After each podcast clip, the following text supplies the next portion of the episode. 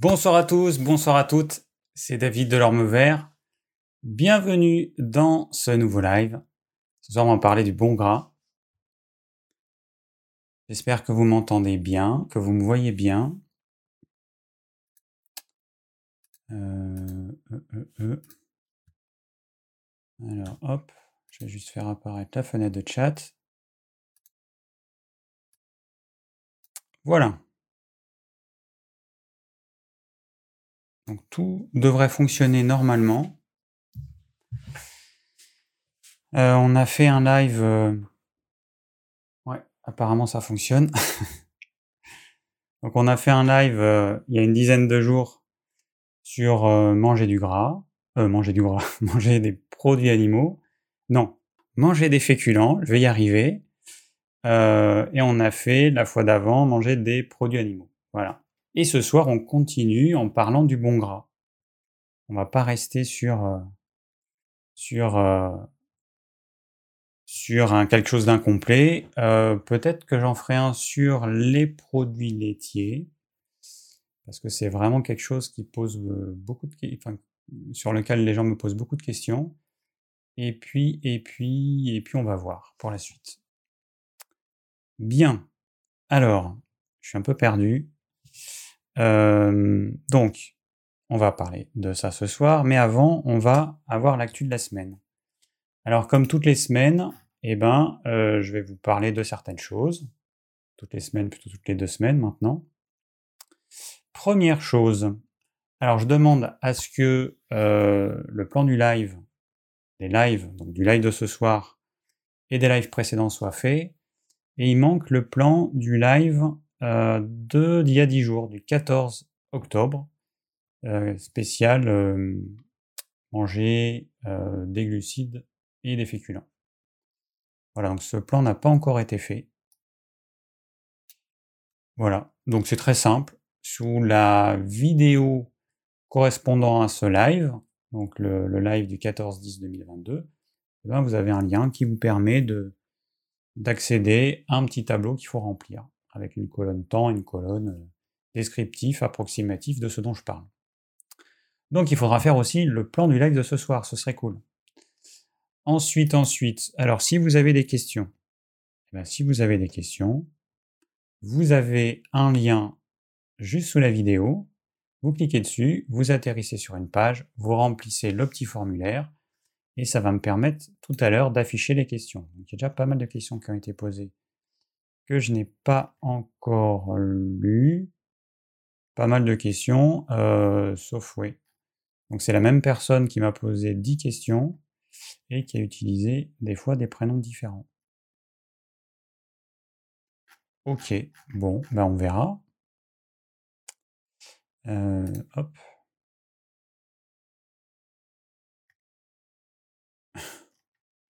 Alors ça sert à rien de changer euh, les infos âge, euh, sexe, euh, taille et tout ça, puisque bah, de toute façon je vois quand quelqu'un me pose plusieurs fois la même question. donc c'est plus honnête de laisser votre prénom, parce que de toute façon je le vois. Alors, voilà, donc qu'est-ce qui me manque à vous dire? Donc ce live, il va être disponible en podcast a priori vendredi ou plus tard. Et puis voilà. Alors on va voir tout de suite mon repas du jour. 12h30 au Québec, de, me dit Anita. Et eh ben ouais. Et ouais, 6 heures d'écart, 6 heures en moins. J'ai le, frère de mon copain qui, euh, qui vit au Québec. Donc c'est vrai que quand on veut faire des Skype, notamment avec les neveux, bah c'est vrai que c'est pas toujours évident donc le repas du jour, donc je vous partage comme à chaque fois mon repas du jour pour vous donner des idées puis que vous voyez ce que je mange exactement. Alors, on y va. Donc j'ai commencé à 10h par des fruits. C'est pas forcément ce que je conseille, mais bon, moi je sais pas quand les manger autrement. Alors les fruits, on m'a posé il y a pas longtemps la question suivante quand est-ce que je dois manger mes fruits, je les digère pas bien. Euh, bon, c'est un peu toujours la même question. Je rappelle une chose, c'est que le fruit, en dépit de ce qu'on nous martèle, c'est pas un aliment obligatoire. On n'a pas besoin de manger des fruits, encore moins pour avoir notre quota en vitamines. Un fruit, c'est avant tout de l'eau, du sucre et l'acidité. C'est essentiellement ça un fruit. Euh, pour les fruits qui ont peu d'acidité ou pas d'acidité comme la banane, c'est de l'eau et du sucre. Donc en gros, euh, la question à vous poser, c'est quand est-ce que vous allez manger votre sucre? Voilà. Moi, mon sucre, je le mange le matin à 10h, parce que euh, mon repas de midi, vous allez voir qu'il est pourtant pas extraordinaire. Hein. et eh ben, si je veux le digérer complètement, eh bien, je dois attendre 7 à 8 heures. Et du coup, si je prenais mes fruits à 18h, je les mettrais dans un estomac qui n'est pas complètement vide, je digérerais mal les fruits, je digérerais mal la fin de mon repas de midi, donc je choisis de le prendre à 10h. Au moment où j'ai bien faim, ça va faire monter mon insuline. Moi, je m'en fous. Euh, ça reste des fruits, ça reste en petite quantité, c'est pas des jus de fruits, et puis ça reste quand même, en tout cas maintenant, ça reste très très limité. Voilà exactement ce que j'ai mangé ce matin. Une pomme, une pitchounette, euh, donc j'ai une amie qui s'appelle Sylvie, si tu me regardes Sylvie, coucou, euh, qui fait des fruits bio. Donc là, ben maintenant il reste les pommes et les poires.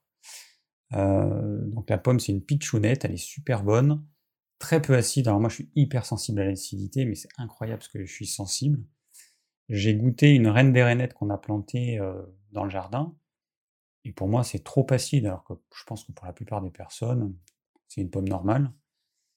Euh, c'est beaucoup trop facile, la reine des rainettes, et je me rends compte que les variétés qui ont été faites maintenant, alors sauf la granif, sauf certaines pommes, et beaucoup de pommes, en fait, on a retiré l'acidité. Et j'ai un capteur euh, hyper précis là-dessus. Alors la poire, du coup, c'est très très peu acide.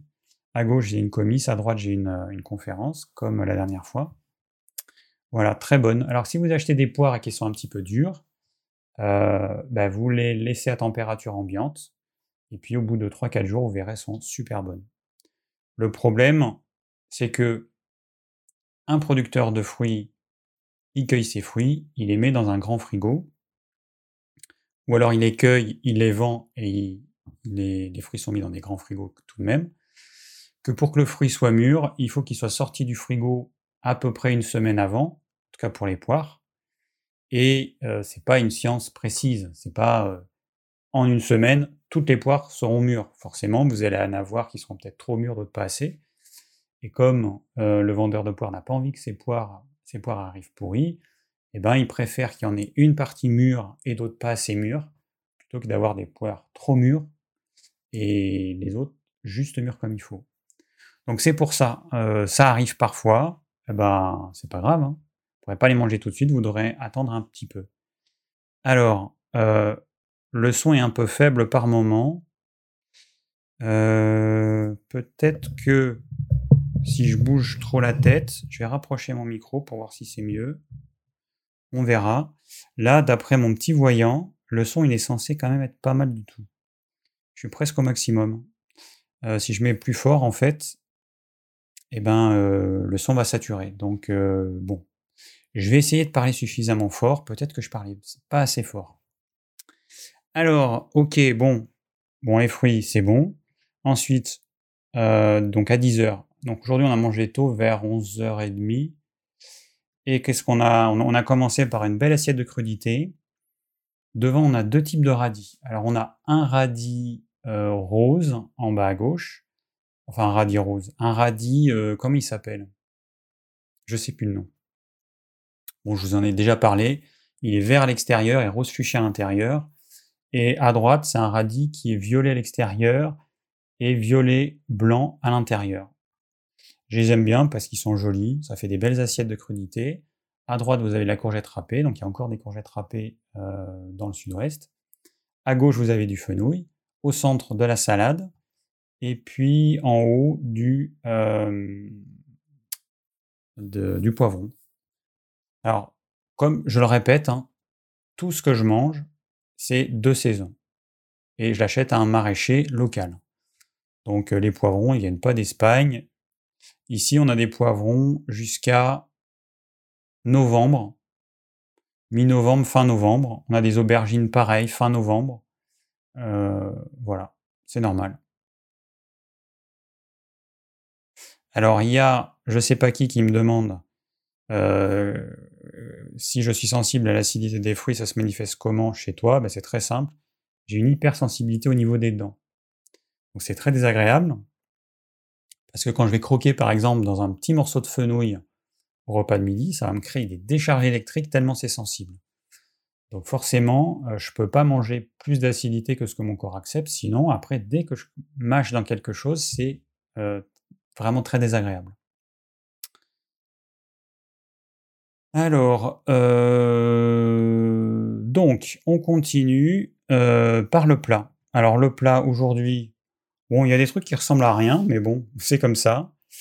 alors derrière, c'est du chou de, du brocoli qui a été un petit peu trop cuit. J'ai fait cuire à la vapeur, mais bon, il faudrait peut-être que je mette le minuteur parce que bah, idéalement, il faudrait les surveiller. Il faudrait qu'ils soient un petit peu moins cuits. En bas à droite, j'ai fait revenir dans la graisse de canard du poivron rouge, d'abord. Ça cuit un certain temps, donc il faut d'abord mettre le poivron rouge. Ensuite, j'ai émincé du chou chinois. Et puis, je l'ai fait revenir avec le poivron rouge, mais ça va très vite. Le chou chinois, ça cuit en, je sais pas, 2-3 minutes. Donc euh, voilà. Et j'ai mis un petit peu de poivre, un petit peu de tamari. Aujourd'hui, j'ai fait pas mal de légumes parce que j'avais la bouillie qu'il y a au centre. En fait, ce sont des épinards. Et exceptionnellement, ils ont été à la crème fraîche. Euh, et j'ai un peu épaissi la sauce avec euh, la farine de manioc. Voilà, donc ça fait un truc un peu bizarre. Mais euh, c'était très bon. Et en bas à gauche, on a un steak haché de bœuf. Voilà. Donc voilà mon repas exactement. En dessert, alors J'arrive pas encore à supprimer le chocolat. Pendant un certain temps, j'ai réussi. Là, je suis retombé. Bon, j'ai pas pris deux carrés, j'en ai pris un demi en fait à midi. Mais voilà, je suis transparent. Je vous dis exactement ce que je mange. Je voulais arriver à à m'en libérer. Et ben en fait, euh, bon, pour l'instant, j'en ai encore besoin. Mais bon, je limite les quantités. Voilà. Donc ça, c'était pour le repas du jour. Maintenant, on va voir l'actu. Alors, dans l'actu de la semaine, tac, je vais mettre plutôt celui-là. Alors, dans l'actu de la semaine, bon, j'ai lu un article sur un, alors Florian de la Vega, donc je sais pas s'il y en a qui connaissent, un chanteur qui était avec son ami Frérot, donc c'était le groupe Frérot de la Vega. Et donc Florian de la Vega, donc dans un article, bah, j'ai lu qu'il a dû remanger de la viande parce qu'il avait perdu trop de poids. Euh, et donc, dans son cas, c'est du muscle parce qu'il est hyper sec et qu'il était trop fatigué. Donc, euh, bienvenue au club, Florian, de, des désillusions de l'alimentation 100% végétale, auxquelles euh, appartiennent bien d'autres personnalités. Donc, il y a notamment Cyril Dion, qu'il a aussi exprimé dans un reportage. J'en avais déjà parlé dans un des lives. Il y a aussi le Dalai Lama, et puis il y en a bien d'autres en fait. C'est euh, bah, des gens qui ont des idéaux, c'est très bien. Donc ils pensent, euh, comme euh, certains le, le, vantent, que tout le monde peut avoir une alimentation 100% végétale. Ils expérimentent, c'est très bien aussi. Là, ils se rendent compte que ça ne fonctionne pas. Voilà, tout simplement. Donc, bonne expérience, mais voilà. Alors ensuite ensuite, ensuite, ensuite, je vais vous parler de d'un film que j'ai revu. Alors attends, non, c'est pas ça, j'ai oublié d'appuyer sur un truc. Ça, voilà. D'un film que j'ai revu qui s'appelle alors What Happened to Monday ou alors Seven Sisters. En français, ils ont mis Seven Sisters. Et qu'est-ce qui est arrivé à lundi? Voilà. Sachant que lundi, c'est le nom d'une femme. Euh, donc c'est un film de 2017 que j'aime beaucoup parce que j'aime bien l'actrice, l'actrice suédoise euh, Naomi Rapace. No, non, Noami, pas Naomi. Noami. Noami. Ouais, j'ai fait une faute sur mon, mon petit pense-bête. Alors c'est un film d'anticipation. Alors c'est pas du tout euh, pour tout le monde. Bon, moi j'aime bien, un film d'anticipation, futuriste, d'action. Voilà, j'aime bien, mais je vous dis, c'est pas pour tout le monde. Alors le pitch, c'est quoi? On est en 2075, donc dans 50 ans. La Terre est surpeuplée, le gouvernement décide d'instaurer une politique d'enfants unique euh, qui est appliquée par euh, le Bureau d'allocation des naissances. Voilà. Alors confronté à la naissance de sept tuplés, donc il y a un monsieur qui décide de garder secrète l'existence de ces sept petites filles. Voilà, donc c'est le grand-père. Euh, donc le, bureau d'allocation des naissances prétend cryogéniser les frères et les sœurs. Bon, je vais pas en dire plus pour pas spoiler pour ceux qui ont envie de le voir. Voilà. Mais ce dont je voulais vous parler, c'est la fin de ce film. Bon, il se finit bien, entre guillemets, les héros gagnent et tout. Bon, bref. Euh, la méchante, donc celle qui gère le bureau d'allocation des naissances, euh, elle sera jugée, démise de ses fonctions. Euh, et à la fin, on voit plein de bébés, donc dans une espèce de, de, labo, plein de bébés dans des couveuses superposées les unes sur les autres, et puis voilà, et puis il y a une jolie musique, et puis ça se finit comme ça. Bon. Sauf que, bah pour moi, la méchante, elle a quand même tout de même raison. Parce qu'à un moment donné, il va falloir prendre des décisions. Si les gens sont pas capables d'être responsables, et euh, bah, du coup, on fait quoi? On fait quoi si... Euh, alors déjà, on est trop peuplé. Hein. Je vais en, revenir là-dessus un, peu plus loin, mais déjà, on est trop peuplé sur notre belle planète. Mais on fait quoi? À un moment donné, il y aura plus assez de nourriture, il y aura plus assez d'électricité, il y aura plus assez de gaz, il y aura plus assez de pétrole, plus assez de ressources pour tout le monde. On fait quoi Tout simplement? Donc on laisse les gens mourir de faim, on laisse les gens euh, s'entretuer.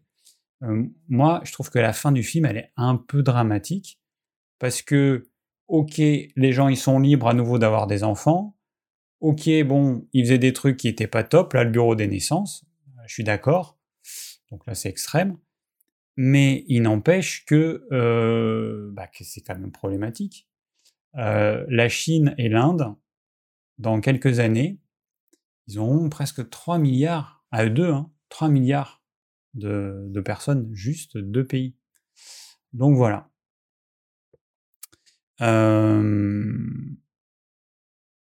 Voilà, et puis après, bah, c'est vrai, euh, euh, que dire des parents euh, qui ont conscience de vivre dans un, monde qui est déjà surpeuplé et qui continuent égoïstement à faire des enfants alors qu'ils en ont déjà, par exemple, un ou deux. Je dis égoïstement, c'est pas pour eux, enfin, pour moi, c'est par rapport aux enfants, parce que moi, je suis parent. Je vois que la Terre, elle est surpeuplée. Je vois que déjà, ça commence à être moyen. Je me dis, mon gamin, là, que je vais faire naître, bah, dans 20 ans, ça va être, euh, ça va être la cata pour lui. Donc c'est égoïstement par rapport à l'enfant qui risque de vivre des restrictions, peut-être la famine, peut-être des guerres. Voilà, donc euh, bon, les parents, enfin en tout cas certains parents, peut-être qu'ils réfléchissent pas assez à, euh, à leurs enfants, tout simplement. C'est mon avis personnel, mais c'est vrai que quand on voit euh, ce qui se passe avec l'Ukraine et la Russie, ou euh, quand il y a deux pays en guerre, et quand on voit les répercussions que ça a sur le monde entier, c'est absolument incroyable quand même.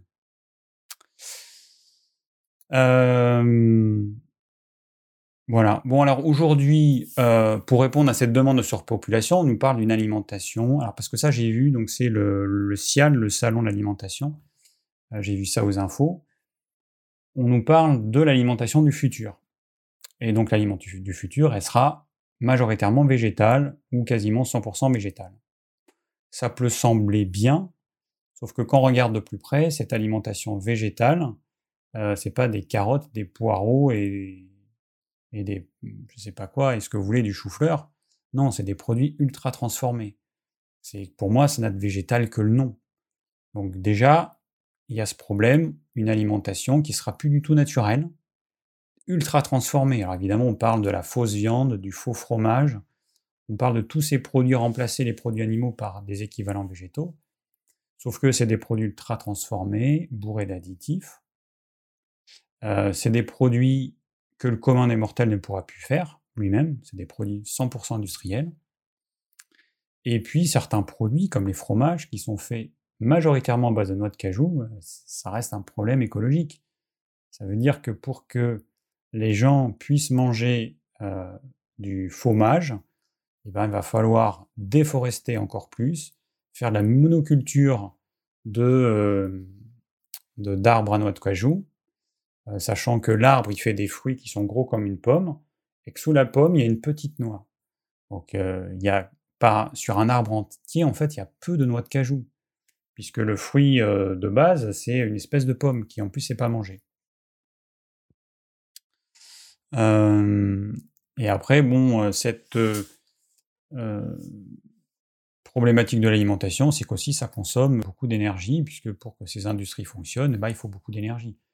Vous doutez bien que ramasser des carottes dans un champ, les vendre sur un marché, ça coûte moins d'énergie que de passer par des usines qui vont transformer ces éléments en je sais pas quoi, à coup d'eau, à coup d'énergie, à coup de produits chimiques. Voilà, donc bon, se focaliser sur la nourriture, hein, c'est quand même, j'ai déjà dit, mais c'est quand même totalement illusoire, ça va sûrement pas régler le problème de la surpopulation, puisque un enfant qui naît, il ne fait pas que manger, il, alors là j'ai eu une petite nièce qui est venue à la maison, qui a un an, rien que les couches, mais c'est la folie quoi. Si, si on mettait toutes les couches qui sont données à un nourrisson euh, durant euh, un an, à, je sais, enfin durant zéro à je sais pas quel âge, on aura une montagne de couches. C'est absolument colossal comme déchet. Et puis après, il y a toutes les ressources qui vont être consommées par, euh, par ce jeune enfant, cet adulte, enfin cet adolescent, cet adulte, ce senior, durant toute sa vie. Les ressources en dehors de l'alimentation, c'est énorme. Voilà, donc le problème de la population, ben, c'est pas anodin. Qu'est-ce que je voulais vous montrer? Ah oui, je voulais vous montrer. Euh... Bah, je l'ai pas mis. Si je l'ai mis, mais attendez. Film, live, docu. C'est ça? Ouais, c'est ça. C'est ça. Alors voilà, bon là, et encore, si, ouais. Vous voyez, la France, bah, elle, aurait besoin de trois planètes. En fait, si la Terre entière consommait comme la France, on aurait besoin de trois planètes. Si la Terre entière consommait comme le Luxembourg, Bon, on aurait besoin de 3, 6, 9, un peu plus de 9 planètes. Bon. Voilà, donc le problème, il est là aujourd'hui. C'est qu'on a une partie des personnes euh, du monde qui consomment toutes les ressources, et puis il y en a d'autres, bah, ils n'ont pas grand-chose. Euh, et aujourd'hui, euh, on est en juillet, et c'est à peu près en juillet que on, a consommé tout ce que la planète pouvait nous apporter en termes de ressources. C'est au niveau du là on doit, être au niveau du 15 juillet ou début juillet. Bon, voilà. bah voilà ce que je voulais vous dire par rapport à, à ce film qui m'a fait penser à autre chose. Alors ensuite, je vais vous parler d'un documentaire que j'ai vu. Enquête de santé, produits laitiers, faut-il s'en passer? Bon, bon, c'est quand même mieux que les documentaires que je pouvais voir il y a 10 ans, il y a 20 ans. Dans le documentaire, ils ont quand même parlé de la propagande des produits laitiers, c'est quand même pas mal. Euh, ils ont parlé de choses intéressantes. Après, dans les débats, bon, il y a des médecins, des médecins nutritionnistes. Bon, le problème, c'est que certains, ils disent des bêtises, ils sont pas à jour. C'est un petit peu dommage. Alors moi, je suis pas médecin, mais euh, mais bon, ils disent des bêtises. Voilà. Euh, bon, regardez-le, c'est bon. Moi, je regarde tout parce que c'est intéressant, mais il reste focalisé sur le, calcium. C'est infernal. C'est, ah, c'est, j'aimerais que ces médecins m'expliquent comment 100% des animaux de la planète Terre en dehors des humains font pour avoir leur calcium, sachant qu'ils ne mangent pas de produits laitiers. J'aimerais qu'on m'explique comment le gorille, le chimpanzé, euh, le porc, les vaches, tous les animaux de la Terre font pour avoir leur quota en calcium. Euh, ils ont des os hyper solides, ils n'ont pas d'ostéoporose, ils n'ont pas tout ce qu'on a.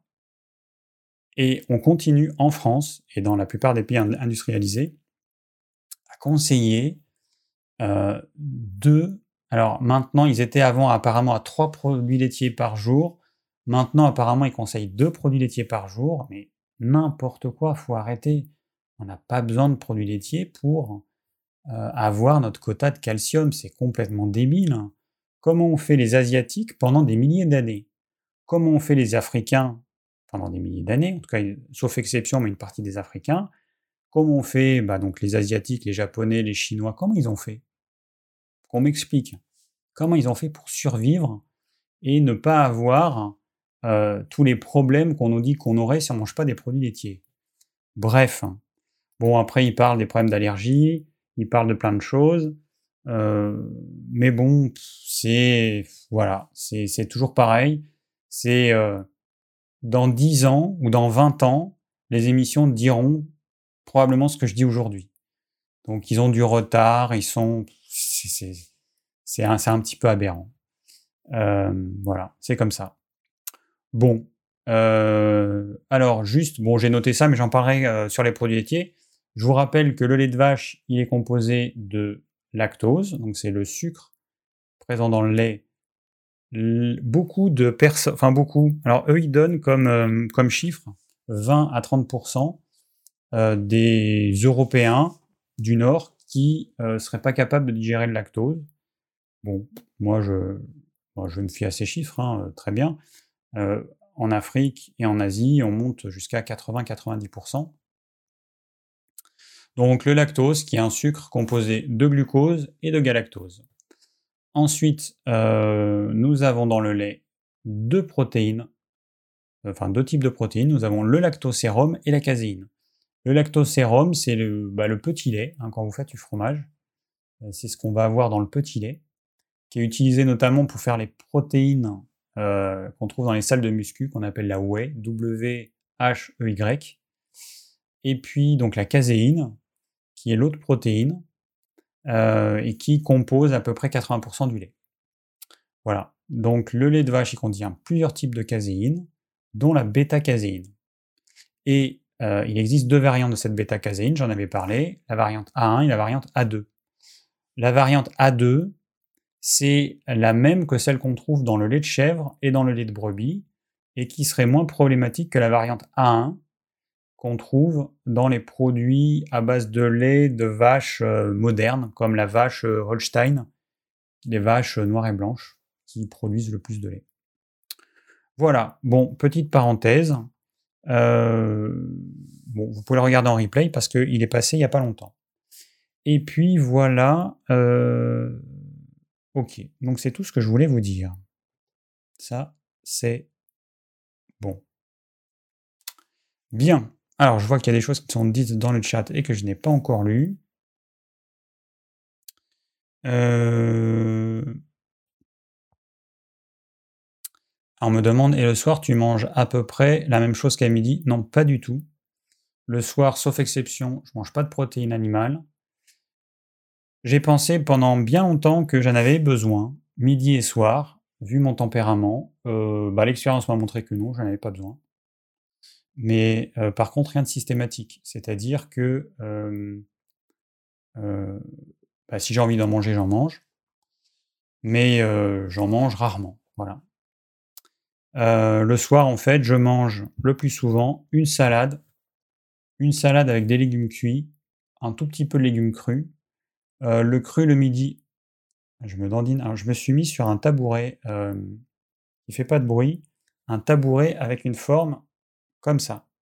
Du coup, il n'est pas stable. C'est un tabouret, c'est pas un jouet, mais c'est un tabouret qui me permet de me tenir plus droit. C'est mon ostéopathe qui m'a conseillé ça, que j'ai ça normalement à mon bureau. Et euh, ouais, donc faut que je fasse gaffe pas trop me dandiner. Donc euh, le soir, je disais une salade composée de légumes cuits. Donc ce soir, je vais y mettre, euh, bah, il doit rester des restes de brocoli cuits. Je vais mettre un peu de betterave cuite, des champignons de Paris. Et puis voilà. Je vais voir s'il y a autre chose qui me motive, mais bon. Voilà. Et puis, vu que j'ai entamé un morceau de fromage, eh ben, je vais manger un petit peu de fromage. Donc le fromage, j'en en mange pas du tout au quotidien. Euh, parfois j'en ai envie, mais c'est de l'ordre du plaisir. Peut-être que mon corps en a besoin, mais en tout cas, c'est très ponctuel. Je prends un petit morceau de fromage, et puis je le mange en 2-3 jours. Voilà.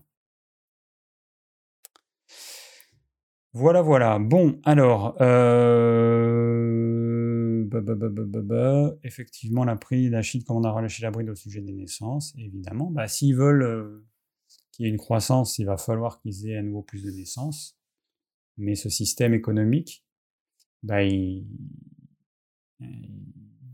c'est une catastrophe, quoi. C'est une catastrophe. La croissance économique, c'est absolument, euh, c'est n'importe quoi. Une planète qui a une certaine taille, qui est capable de, fournir une certaine quantité de ressources, on ne peut pas avoir une population qui grandit indéfiniment, c'est pas possible. Mais comme les gouvernements, bah, ils regardent à long terme, tant qu'ils ne sont pas confrontés directement par euh, de la famine, par euh, un manque de ressources, bon, ils s'en foutent. Hein. Ce sera pour dans 10 ans, dans 20 ans, dans 30 ans. Hein. Alors on me demande si je connais le lait de chameau. Euh, non, je connais pas. Paraît que c'est excellent pour la santé en Algérie. Bon, ben, je sais pas. Franchement, je sais pas. Après, de toute façon, c'est pas quelque chose qu'on trouve partout. Donc, bon, n'oubliez pas qu'il y a des peuples qui ont consommé certains aliments parce qu'ils avaient que ça à consommer, que du coup, eux, bah, ils ont peut-être tout ce qu'il faut pour digérer cet aliment, mais que d'autres personnes qui le consommeraient, ce ne serait pas la même chose. Attention aux nouveaux aliments que vous n'avez jamais consommés, ça peut vous poser problème. Voilà. Il peut falloir des enzymes spécifiques pour digérer ce lait. Donc peut-être que pour les Algériens qui ont l'habitude d'en consommer, c'est très bien. Peut-être que pour vous, bah, ce sera beaucoup moins bien. Bon, et ben voilà, on a fini l'actu. Donc maintenant, on va parler de la thématique de ce soir, qui est manger du bon gras. Bon, tout un programme. Alors manger du bon gras, eh ben, c'est important parmi, euh, euh, euh, les conseils que je donne en termes d'alimentation saine. C'est absolument capital. Tant que j'y pense, avant que j'oublie. Si les sujets liés à l'alimentation, alors c'est pas ça que je voulais vous montrer, non, c'est pas ça, non, c'est pas ça.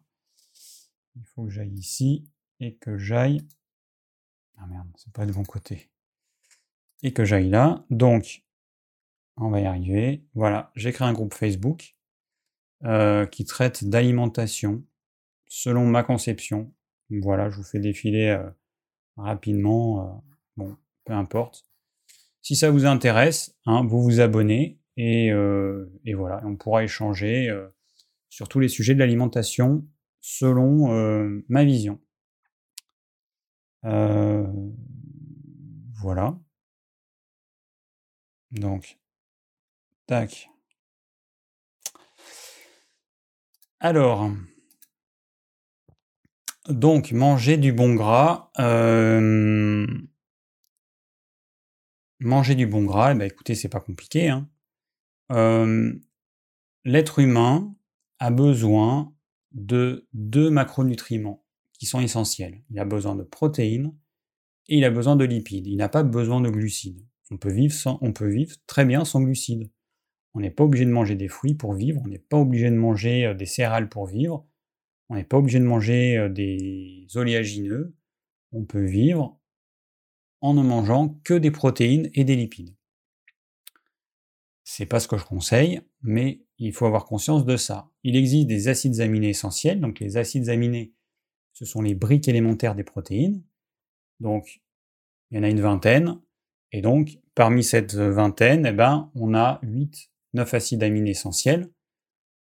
Ça veut dire qu'il faut les apporter à travers notre alimentation, sinon on sera carencé, ça entraînera des problèmes de santé, le corps ne sait pas les fabriquer, donc il faut absolument les apporter via notre alimentation. On a aussi des acides gras essentiels, même chose. On doit les apporter via notre alimentation, sinon on sera carencé et on aura des problèmes de santé. On n'a pas de sucre essentiel ou de glucides essentiels, ça n'existe pas. Donc euh, voilà, le corps il est capable de fabriquer du sucre à partir des protéines, il est capable de fabriquer du sucre à partir des lipides et d'utiliser les lipides aussi comme énergie. Euh, je rappelle que les animaux carnivores euh, vivent très bien, n'ont pas de faiblesse euh, alors qu'ils ne mangent pas de glucides, qu'il y a beaucoup de gens, quand je leur dis que je ne mange pas de féculents au quotidien et puis tu dois être fatigué. Je leur dis, ben non, c'est moi, je suis en pleine forme. Vous, par contre, je suis sûr qu'après le repas, vous avez un bon coup de barre. Je suis sûr qu'après votre petit déjeuner, deux heures après, vous avez un coup de barre et une, euh, une hypoglycémie réactionnelle. Que à 16 heures, vous allez avoir faim parce que vous avez aussi une hypoglycémie réactionnelle. Moi, j'ai pas tout ça, en fait. Moi, mon niveau d'énergie, il est constant. Comme ça. Donc, euh, voilà. Donc, le gras, on en a besoin de façon vitale. Donc, les gens qui suppriment tout gras de leur repas, ils n'ont rien compris. Le gras, il faut impérativement en manger, mais pas n'importe quel gras. Vous doutez bien qu'il y a quand même certains gras euh, qui sont à éviter. Alors, euh, bon, effectivement, le boutin, tu me parles des oméga 3 800, ok.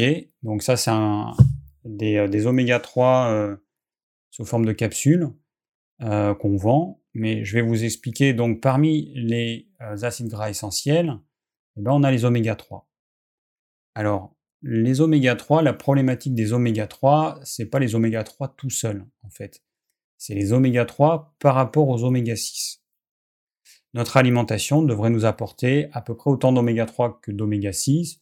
Il y en a qui disent qu'il faudrait un peu plus d'oméga 6, donc 3 oméga 6 pour 1 oméga 3. Bon, personne n'a la réponse. Mais bon, voilà. En gros, à peu près autant d'oméga 3 que d'oméga 6, ou un petit peu plus d'oméga 6 que d'oméga 3. Aujourd'hui, le déséquilibre il est absolument colossal. Pour un oméga 3, on va apporter 30, 40, 50 oméga 6. Donc il y a un déséquilibre énorme. Et quand il y a un déséquilibre, eh bien, il y a des problèmes de santé qui vont apparaître. Parmi ces problèmes, on a toutes les inflammations, donc la plupart des maladies hein, qui finissent en HIT, ça va favoriser les problèmes inflammatoires. Donc ça peut être les cancers, les maladies cardiovasculaires et puis toutes les maladies en HIT. Donc c'est quand même un problème. Les excès d'oméga 3, donc si on regardait la balance dans l'autre sens, bon, ce serait tellement exceptionnel. Alors il pourrait y avoir, euh, par exemple, des gens euh, qui feraient des, hémorragies. Bon, dans la pratique, euh, ça arrive jamais. Hein. Ça arrive jamais qu'il y ait un excès d'oméga 3. Donc, euh, donc l'excès d'oméga 6, c'est un problème. Alors les oméga 6, on les trouve où? Eh ben, On les trouve partout. Dans les huiles végétales, autres que l'huile d'olive, euh, l'huile de tournesol, l'huile de, de... Enfin, toutes les huiles végétales, quasiment toutes les huiles végétales en dehors de l'huile de, euh, d'olive. alors il y a l'huile de coco qui n'en contient quasiment pas. Et puis sinon, bah, voilà, toutes les huiles végétales que vous allez trouver, l'huile de pépin de raisin, euh, même les huiles qui sont censées être bonnes parce qu'elles contiennent un peu d'oméga 3, par exemple l'huile de noix qui va contenir euh, dans les 10-12% d'oméga 3 végétaux de type alpha-linolénique, eh bien elle contient aussi beaucoup plus d'oméga 6. Donc du coup, vous allez prendre cette huile pour son apport en, oméga 3, mais elle va vous apporter, alors je ne sais pas combien euh, le rapport je ne l'ai plus en tête, mais c'est pas très important, vous regarderez combien il y a d'oméga 6 par rapport aux oméga 3 dans l'huile de noix. Mais vous voyez que si vous voulez être à 1 pour 1, eh ben, ça va pas le faire. Donc, euh, bon, je vais pas rentrer dans le détail de toutes les huiles, mais euh, vous avez des tableaux qui existent qui vous mettent toutes les huiles végétales avec la quantité d'oméga 3 dans chaque huile et la quantité d'oméga 6, et comme ça vous verrez par vous-même.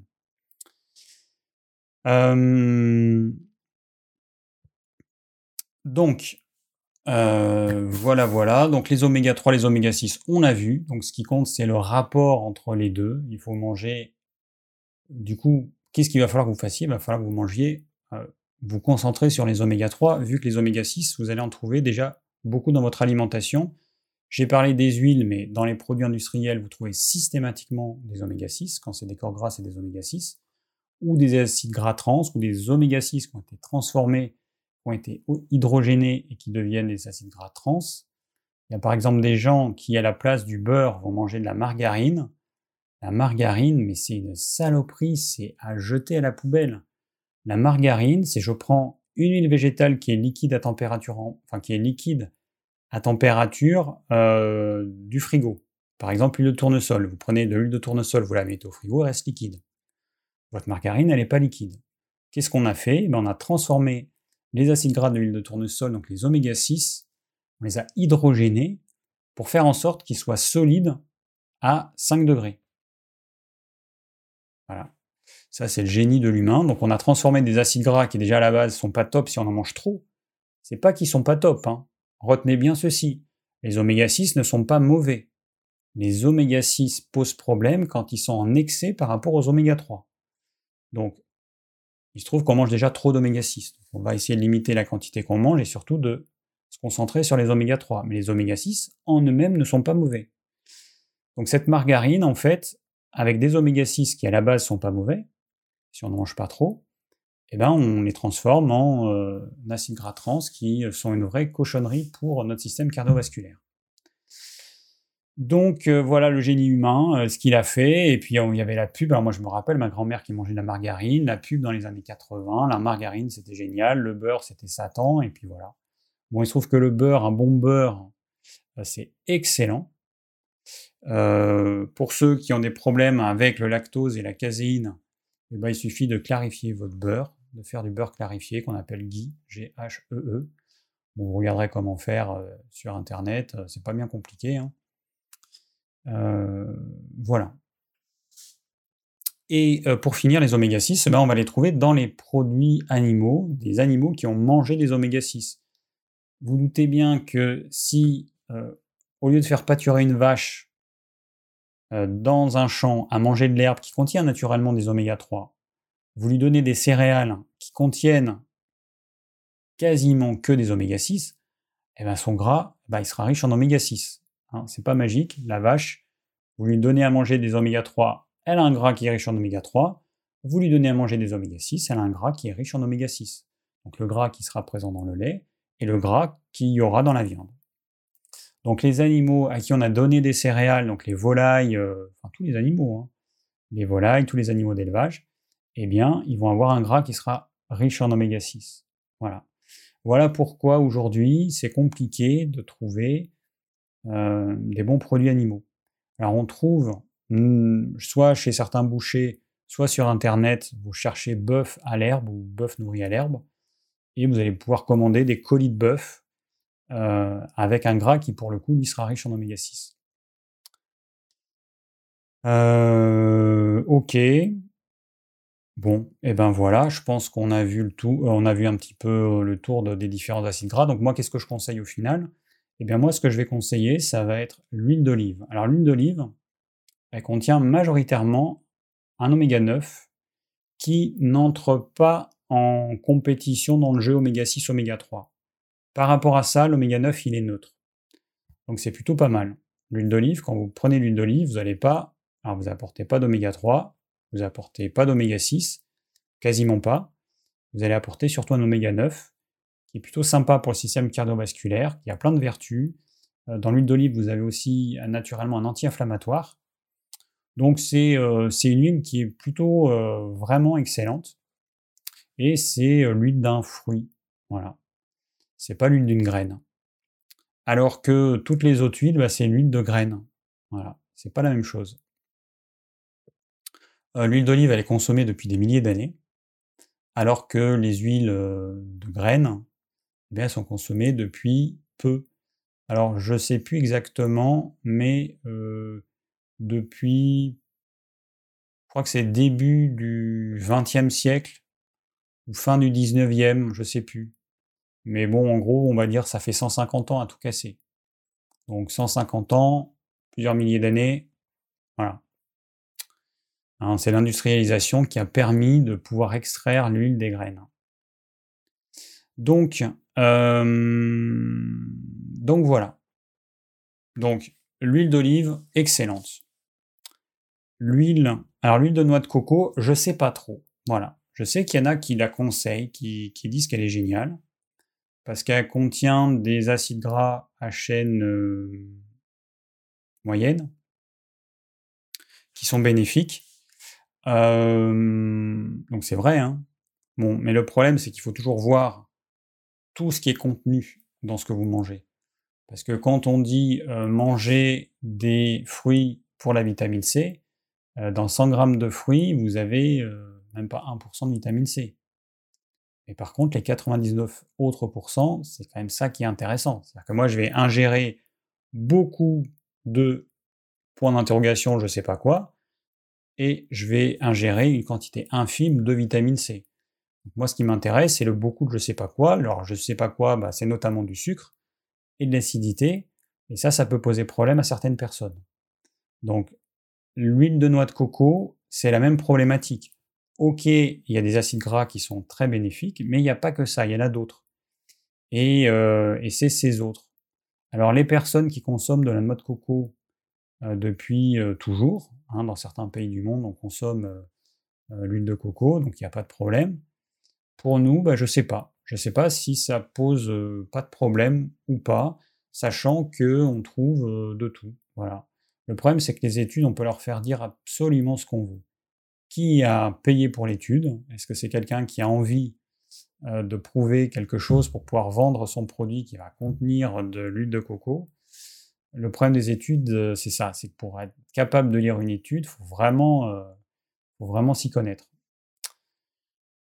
Donc faites comme vous le sentez, l'huile de coco, je ne sais pas, donc je ne vais pas me prononcer ni pour ni contre. Moi, j'aime pas, j'ai essayé d'en consommer, il y a quelque chose qui, euh, me gêne avec cette huile. Je ne sais pas pourquoi. Peut-être que je réessaye. Mais euh, testez, puis vous verrez bien. Euh, ensuite, on a quoi? Alors le beurre. Alors un bon beurre bio. Bon, le meilleur beurre, ou un des meilleurs à ma connaissance, c'est le beurre Gabori, que vous trouvez dans certains magasins bio. ça, c'est le top. Voilà, c'est le top du top. Des vaches qui ont pâturé, un bon beurre. Bon, voilà, un beurre au lait cru, ça, c'est l'idéal. donc le beurre, ça reste un excellent gras pour beaucoup de gens. Il y a plein de gens qui évitent le beurre en pensant que c'est euh, quelque chose de nocif, parce que ces personnes ont entendu ça depuis toujours. Mais c'est pas du tout le cas. Et pour certaines personnes, c'est excellent. bon, ben voilà. voilà. Après, on peut utiliser la graisse de canard, la graisse d'oie, nous, dans le sud-ouest, on utilise ça. Moi, par exemple, quand je fais un magret, bah, je vais faire fondre le gras. Donc, magret, hein, vous lacérez la partie grasse, vous faites cuire dans une poêle tout doucement, à feu très doux, parce qu'il faut que le gras fonde, sinon ça va cramer. Tout doucement. Donc, euh, vous allez enlever un petit peu de gras. Hop, dès qu'il y a quelques millimètres de gras, je le récupère dans un petit bol, je mets ça au frigo. Et après, je cuisine avec ça. Donc, on peut faire ça. Euh, j'ai l'impression que c'est mon chat qui va rentrer. Alors, OK. Bon, alors maintenant, je vais répondre aux questions parce que j'ai pas mal parlé et je vais essayer de répondre assez rapidement aux questions, si je les retrouve. Voilà, j'y suis.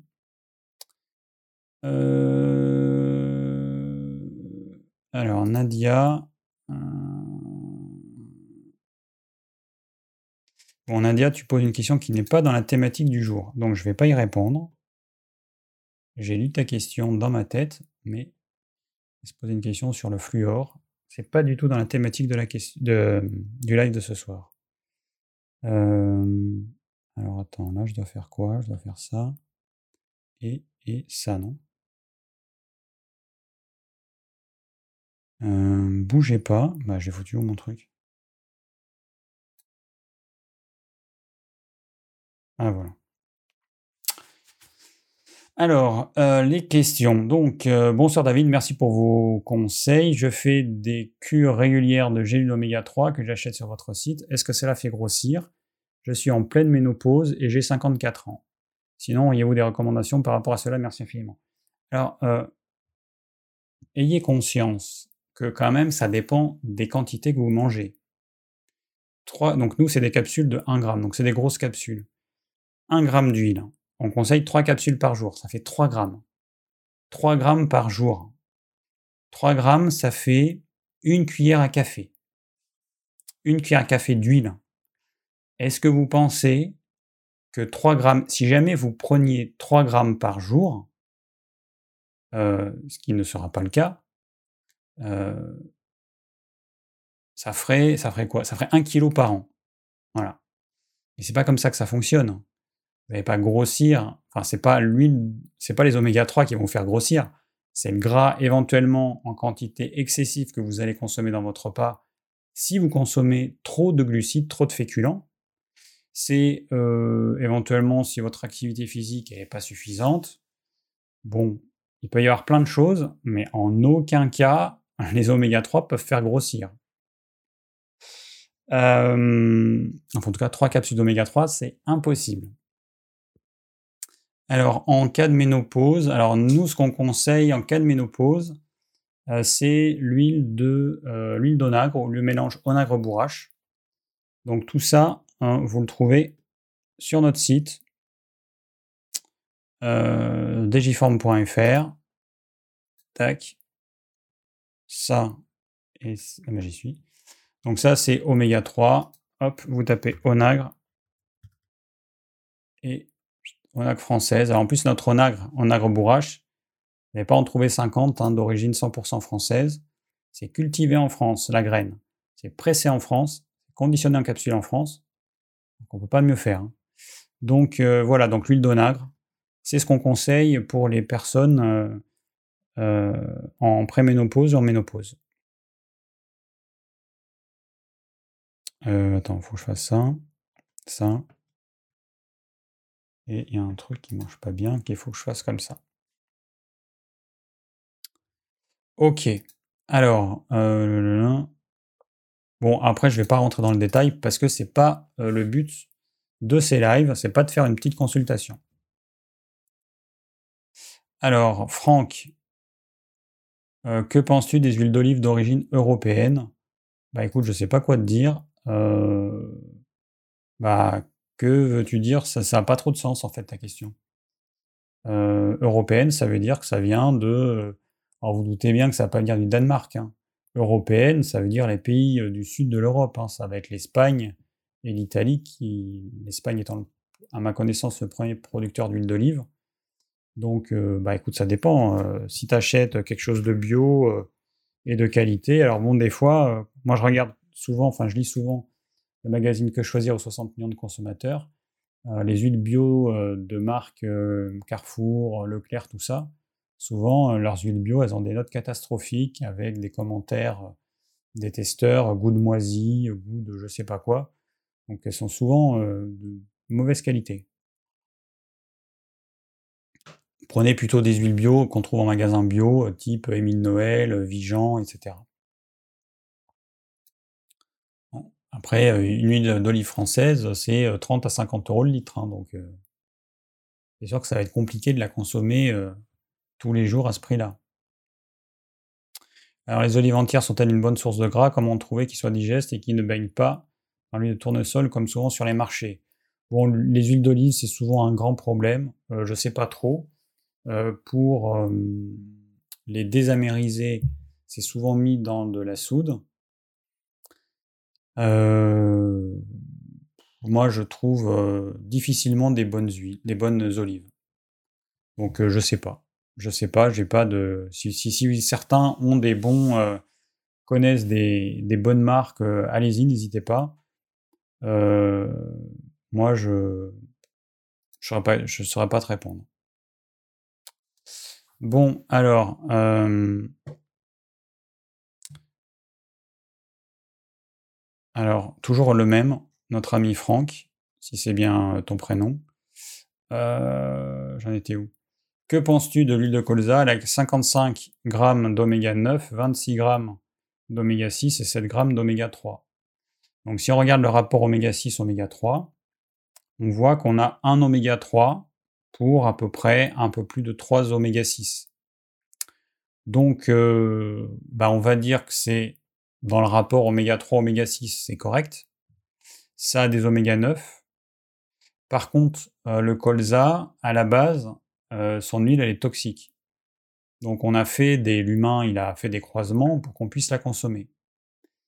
je me dis que peut-être, alors moi, je ne sais pas pourquoi, mais l'huile de colza, c'est un truc je me, suis forcé sur des périodes relativement courtes à en consommer. C'est une huile que je n'aime pas du tout. Je ne sais pas pourquoi, mais il y a un truc qui passe pas. Je sais pas si c'est instinctivement, je ressens qu'il y a quelque chose qui va pas. En tout cas, cette huile, moi, je peux pas. Alors je sais qu'il y en a plein qui disent que au vu de sa composition, bah, on devrait la consommer. Je suis d'accord, sauf que moi, instinctivement, c'est une huile que mon corps ne veut pas. Et en parlant à euh, différentes personnes, je me suis rendu compte que je n'étais pas le seul. Serait-elle inflammatoire ou non? Bah écoute, a priori non, mais euh, testez et vous verrez bien. Euh, en tout cas pour moi, pour ma consommation personnelle, c'est pas une bonne huile. Après, comme je vous dis, faites pas ce que je fais, hein, faites vos tests. Alors quelle huile? Olive, colza, tournesol, noix, lin, raffiné, non raffiné, vierge, extra vierge, gras, graisse de canard, beurre, ghee, pour quelle cuisson, friture, nanana quel lipide ne devrait pas être chauffé beaucoup? Bon, bah, c'est pas compliqué, hein. tout ce qui est riche en oméga 6, en oméga 3, faut pas le faire chauffer. Donc tu regardes la composition et puis tu verras bien. Les graisses euh, qui sont euh, de type euh, graisse de canard, tout ça, ça pose pas de problème. Le beurre, lui, il brûle parce qu'il contient des protéines qui vont brûler. Donc si votre beurre, vous faites du ghee avec, c'est-à-dire que vous enlevez la partie protéique, eh bien, votre beurre, il sera génial pour la cuisson. C'est aujourd'hui ce qu'ils font dans les grands restaurants. Les restaurants étoilés, ils utilisent du beurre clarifié. L'huile d'olive pour la cuisson, elle est bien. Bah, l'huile de colza, non. L'huile de tournesol, non. L'huile de noix, non. L'huile de lin, non. Euh, voilà. Donc, l'huile d'olive vierge, première pression à froid, bio, moi, c'est ce que je conseille. Colza, tournesol, je conseille pas. La noix de temps en temps, parce que j'aime bien, c'est une huile un bon goût. L'huile de lin, c'est pareil, c'est un truc, je sais pas pourquoi. C'est un truc que j'ai euh, jamais pu consommer. Alors j'ai testé, mais c'est un truc qui passe pas. Donc l'huile de lin, c'est une des huiles les plus riches en oméga 3 végétaux. Sauf que si vous regardez ma vidéo sur les oméga 3, que j'ai faite il y a un certain temps, il y a 2-3 ans, vous verrez que notre capacité à nous humains à transformer les oméga 3 végétaux en oméga 3 de type EPA et DHA, donc ce qui est intéressant pour notre corps, et eh bien cette capacité elle est hyper faible. Alors qu'une vache, euh, un gorille ou tout ce que vous voulez, ils n'auront pas de problème. Nous, eh ben, on a un, cerveau qui est euh, élaboré, mais par contre notre capacité à transformer les oméga 3 végétaux en EPA et en DHA, elle est euh, très très faible. C'est pour ça que c'est important de consommer des produits qui contiennent naturellement des oméga 3 de type EPA et DHA. Donc oubliez les huiles végétales pour vos besoins en oméga 3 parce que euh, on n'est pas fait pour, tout simplement. L'humain n'est pas fait pour. C'est comme ça. Hein, de même que l'humain n'est pas fait pour brouter de l'herbe, bah, l'humain est, est mauvais en transformation de l'acide alpha-linolénique en EPA et en DHA. Euh, donc du coup, va falloir euh, apporter des euh, le PA et le DHA. ces acides gras particuliers sont des, acides gras à chaîne longue qu'on trouve dans les poissons gras, sardines fraîches, harengs frais, macro frais. On en trouve dans le saumon. Aujourd'hui, on trouve surtout du saumon d'élevage. et puis dans d'autres poissons gras, mais les gros poissons carnassiers, le saumon, le thon, ils sont pas conseillés parce que c'est des poissons qui vont accumuler les métaux lourds. Les petits poissons qui grandissent vite et qu'on consomme vite, bah, ils n'auront pas le temps d'accumuler autant de métaux lourds que les gros poissons qui grandissent euh, pendant des, années. Donc préférez les petits poissons, ceux que je viens d'énumérer. Et puis sinon, les oméga 3, vous en trouverez dans les viandes d'animaux qui ont pâturé. Voilà, tout simplement. Bon, alors, ok. Ensuite, qu'avons-nous? Alors, toujours le même, qui un coup s'appelle Franck, un coup s'appelle Sylvie. La congélation, la cuisson des petits poissons gras altère-t-elle les oméga 3 Alors, euh, il semblerait que la congélation, non. La cuisson, bah, les oméga 3 sont sensibles à la chaleur. Alors, ce que je ne comprends pas, c'est qu'on nous dit que les oméga 3 sont sensibles à la chaleur, mais que euh, les conserves, alors d'après les médecins, les oméga 3 présents dans les sardines en boîte ne sont pas altérées. Alors peut-être, hein, peut-être que la chaleur n'est pas assez élevée pour dégrader les oméga 3. C'est possible. Hein. Moi, je ne suis, pas, allé voir dans un labo euh, ce qui en était. En tout cas, c'est ce qu'ils disent. Par contre, si c'est des températures trop élevées comme les grillades, alors là, c'est sûr que les oméga 3, ils vont être, euh, ils vont être bien grillés. Euh, par contre, pour ce qui est des sardines en boîte, euh, le problème, c'est que les protéines, elles, elles supportent pas cet excès de chaleur et que, euh, enfin, c'est pas tellement la chaleur, c'est plus le procédé qui est la stérilisation. Alors que ce soit en boîte ou en bocal, c'est exactement pareil. À partir du moment où une sardine ou l'arête d'une sardine, elle est fondante en bouche, il y a un problème. Si vous faites cuire des, sardines fraîches dans une poêle, vous verrez que l'arête, elle n'est pas fondante. Pour qu'elle soit fondante, il faut qu'il y ait quand même une cuisson longue température élevée et à une pression, puisque c'est fait sous pression, euh, la conserve. Voilà, donc euh, c'est pas un bon aliment. C'est un aliment euh, ponctuel, ou si jamais il y a un problème, un problème de famine éventuellement, si on doit manger des sardines en boîte, pourquoi pas. Par contre, au quotidien, c'est vraiment pas un bon aliment, ça va entraîner des mauvaises digestions, des indigestions chez la plupart des gens. J'en ai parlé aussi, j'ai fait une vidéo dessus, donc voilà, si vous voulez plus de détails, vous allez voir cette vidéo sur euh, les sardines en boîte. Bon, alors, euh, on va peut-être... Alors attends, euh, je vais mettre... Bon, mon cher Franck Sylvie, pour que ce ne soit pas que tes questions. Alors attendez, je fais un petit truc. Ok. Voilà. Pour pas que ce soit uniquement tes questions, je te fous à la fin. Ok. Alors, next. Euh, ensuite, lien. Quels aliments sont considérés comme du bon gras Du jambon cru bio comme jambon serrano sans sel nitrite est considéré comme la charcuterie ou du bon gras? Alors, le gros problème de ça, c'est que c'est indigeste. Ça, c'est un problème. Dites-vous que un aliment qui se conserve indéfiniment, il euh, a pas, y a, c'est un problème pour vous pour arriver à le digérer. Donc ce jambon serrano, quand vous allez le mettre dans votre estomac, vous n'allez pas arriver à le digérer. C'est le gros problème en fait, c'est qu'il y a certains procédés de conservation qui rendent les aliments indigestes, au moins partiellement. Donc par exemple la stérilisation pour les protéines, ça les rend indigestes. Pour les glucides, non. Un, aliment glucidique qu'on a stérilisé, comme un légume par exemple, ne va pas devenir indigeste.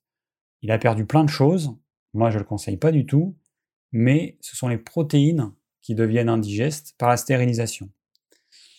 Euh, là, le jambon cru, eh ben, s'il se conserve à cause du sel, on a enlevé l'eau, on a mis beaucoup de sel, on a enlevé l'eau, il se conserve à température ambiante pendant des années, il sera indigeste, tout simplement. Donc même s'il n'y a pas de sel nitrité, c'est indigeste, et du coup, euh, voilà. Alors ça contient du gras, le gras, bah, il dépend de ce qu'a mangé l'animal, hein, je vais le répéter, mais c'est toujours la même chose. Le gras de ce jambon qui est fait avec du, porc, eh ben, qu'a mangé le porc Si c'est un porc qui a euh, mangé euh, plus ou moins des trucs euh, sauvages, hein, des porcs élevés en plein air, il n'y en a quasiment pas en France, mais on en trouve un petit peu en Corse. là oui, là vous aurez un bon gras. Mais bon, c'est pas du tout le même prix. Hein. Donc, c'est une charcuterie, mais que moi je conseille pas. Exceptionnellement, oui, mais ça reste indigeste. Alors ensuite, Arthur. Pour moi, le gras est une question centrale. Je ne suis pas habitué à manger autant de gras que ce que tu préconises. Je peux facilement être un peu écœuré. Que faire? Qu'est-ce qui peut poser problème dans la digestion du gras? Depuis quelques années, je mange plutôt pas mal de féculents du coup. Est-ce que tu penses que ce serait possible de voir en détail une approximation de la quantité de gras? Sous quelle forme et euh, la quantité de calories dans une diète sans féculents Je n'arrive pas à me représenter à quoi ça ressemble. Ça me semble soit beaucoup trop de gras, soit nettement euh, pas assez de calories. Merci pour ta réponse. Alors les calories, il faut un petit peu oublier ça. Là encore, j'en ai déjà parlé. Euh, donc tu as un tempérament mince. Euh, je pense que l'IMC, il doit être à peu près comme le mien. Attends, l'IMC. 61. Ah oui, non, faut que je fasse ça. moi, je pèse. Je sais même plus. Bon, bref. Je pense qu'on a un IMC qui est assez proche bon. Quand on mange, n'oubliez pas, vous avez des produits bruts que vous ingérez. Ces produits bruts, ils vont passer par une usine de transformation, de raffinage, qu'on appelle le tube digestif. Cette usine, elle consomme de l'énergie. Et suivant ce que vous allez manger, eh ben, cette usine de raffinage, hein, au départ on est du, du pétrole brut, à la fin on a de l'essence qu'on met dans notre voiture, cette usine de raffinage, elle consomme beaucoup d'énergie. Et suivant vos repas, ça va consommer plus ou moins d'énergie. Ça veut dire que les chiffres qui sont donnés, les chiffres officiels qui sont donnés sur les besoins caloriques d'un homme ou d'une femme dépendent de l'alimentation que ces hommes et ces femmes ont. Et en moyenne, ils mangent un peu n'importe comment. Voilà. Si les médecins se fient à leurs propres conseils en termes d'alimentation, euh, leurs patients, ils mangent n'importe quoi. Il ne faut pas suivre les conseils d'un médecin parce que euh, la plupart, n'oubliez pas, les médecins, c'est une demi-journée de cours dans tout leur cursus sur l'alimentation. Alors après, vous avez des médecins nutritionnistes qui se sont spécialisés, mais le médecin classique généraliste, il a eu quelques heures de formation, donc lui, l'alimentation, il n'y connaît rien. Et la plupart du temps, il va dire n'importe quoi. Donc, euh, euh, les, euh, les 2000, 2200 euh, kilocalories par jour dont a besoin un adulte, eh ben oui, c'est s'il mange n'importe quoi, s'il mange pas ce qu'il faut, s'il a des indigestions chroniques, il fait des mauvaises compatibilités alimentaires qui vont entraîner des indigestions qui vont demander beaucoup plus d'énergie. Donc le problème, il est là. Aujourd'hui, en mangeant ce que je mange, si je vais voir un médecin, bah, il va me dire que euh, mon alimentation, euh, il n'y a pas assez de calories dans mes repas. Ben ouais, mais moi je grossis pas. Enfin, j'ai un petit peu grossi. Hein, je vous ai dit, j'ai mangé trop de fruits cet été, donc euh, j'ai pris un chouïa sur le ventre. Bon, c'est pas grand chose, mais j'ai pris quelques millimètres. Voilà, mon alimentation, je perds pas de poids. J'ai grossi un chouïa. bon, je suis pas frileux, je suis pas en hypocalorie, je suis pas en hypo euh, ce que vous voulez. Euh, je suis plutôt, j'ai plutôt tendance à avoir trop chaud. J'ai pas de fatigue, je peux faire, je peux travailler dans le jardin pendant des heures, je peux. Bon. Donc, juste pour que vous compreniez que il faut pas forcément se focaliser sur les chiffres qui sont donnés. Si vous avez une alimentation pourrie avec des indigestions chroniques, oui, c'est clair que vous allez avoir besoin de beaucoup de calories pour digérer toutes ces saloperies euh, que vous mangez ou qui vont pas ensemble. En revanche, si vous avez une alimentation telle que ce que je conseille, qui vous permet d'apporter ce dont votre corps a besoin et d'avoir une digestion euh, qui se fait mais hyper facilement, eh ben vous allez consommer beaucoup moins d'énergie pour digérer. Donc sur une journée, vous aurez moins d'énergie. Moi, vous voyez mes repas. J'ai mangé euh, deux fruits et demi ce matin à 10h. Ensuite, à midi, vous avez vu le repas que j'ai mangé. Le soir, une salade composée. En termes euh, d'énergie pour digérer tout ça, il n'y a pas besoin des tonnes. Hein. Ben, toute cette énergie que j'économise sur la digestion, ben, j'ai pas besoin de la porter dans mon alimentation. Voilà, donc pour répondre à ta question, Arthur, le problème du gras, peut-être que tu as une faiblesse au niveau de la vésicule biliaire, peut-être qu'il y a un petit problème au niveau du foie, je ne sais pas. En tout cas, ce que tu peux faire, si tu veux tendre vers cette alimentation que je conseille, eh ben, tu peux y aller progressivement. Tu vas pas y aller du jour au lendemain. Moi, quand j'ai commencé euh, à diminuer, enfin même à supprimer les féculents, parce qu'au final, j'ai pas diminué, j'ai supprimé, euh, j'ai voulu voir. La première fois, ça n'a pas marché, la deuxième fois, ça a marché. et euh, eh ben au début, c'est vrai que je mangeais pas assez de gras. Je me rends compte j'en mangeais pas assez. J'étais dans ton cas. Bon, bah ça se fait progressivement. Le gras, déjà, on va en mettre sur la partie crudité. On va mettre du gras, hein, ce qu'on appelle la vinaigrette, même s'il n'y a pas forcément de, vinaigre dans ce que je fais. Mais bon, on va en mettre sur la crudité. Donc là, ça va être de l'huile d'olive et j'utilise un peu de purée de sésame. Ensuite, euh, sur les légumes, eh ben pareil, tu peux mettre de l'huile d'olive, tu peux mettre du beurre, et, euh, puis il y a le gras de la viande. Alors moi, pendant tout le temps, jusqu'à euh, il y a quelques années, je mangeais pas le gras de, la viande, je trouvais ça dégueulasse, je détestais ça. Je faisais partie des gens qui coupent le gras, qui le mettent sur le bord de l'assiette. Et puis, euh, j'ai quand même compris que le gras, eh ben, on en avait besoin. Euh, quand j'ai fait nous, on a, on élève nos poulets. Alors maintenant, on fait pas que ça, on achète aussi des poulets à l'extérieur parce que c'est quand même trop de travail. Mais euh, quand on a commencé à élever nos poulets, à les tuer, à les plumer, à les vider, à les couper, euh, ça prend un certain temps, c'est beaucoup de travail. Et ben, euh, du coup, on respecte l'animal qu'on mange. Et, et, je me suis mis à, tout manger en fait, manger tout. Et je voulais pas gâcher, même le gras. Donc euh, là, j'ai quand même pris conscience que c'était important de, euh, bah, de faire comme on faisait avant, c'est-à-dire que quand on consommait un animal, eh ben, on consommait tout, tout ce qui peut être mangé, à part les os, sinon tout le reste, on peut le consommer. Donc euh, Arthur, je te conseille d'y aller progressivement. Fais en fonction de ton ressenti au début, bah, c'est clair que si tu es écœuré, bah, tu vas pas te forcer. Et puis petit à petit, alors transitoirement, bah, tu peux avoir une période où tu vas perdre un petit peu de poids. C'est normal, dès qu'on change de, régime, c'est normal. Après, tu n'es pas obligé de faire d'un coup, tu peux faire un repas euh, sans féculent, un repas avec, un repas sans, un repas avec, ou un jour avec féculent, un jour sans, un jour avec, ou un jour euh, sur deux, un jour sur trois. Bon, c'est à toi de voir, mais tu peux euh, faire ça. Ok, alors on revient à Sylvie. Euh, oui, c'est ça. Alors, que penses-tu de la conservation des noix et oléagineux en général? J'ai des noix d'il y a deux ans conservées dans leur coque qui ne me semblent pas rances. Bon, a priori, c'est poubelle. À moins que tu les aies conservées dans un frigo, a priori, c'est poubelle. Voilà. Les noix, euh, c'est un an maximum. Alors, les noix, noix, les noix euh, qu'on appelle noix de Grenoble, euh, c'est un an, d'autant plus que ça contient des oméga 3 qui, eux, sont très sensibles à l'oxydation. Alors même si c'est conservé euh, dans les coquilles, alors moi je, connais très bien ça parce que quand je vivais en Ariège, eh ben, on, avait un noyer, on ramassait les noix.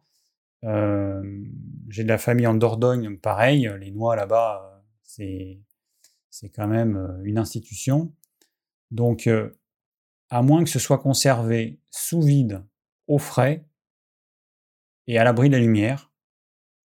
Euh, poubelle. Voilà.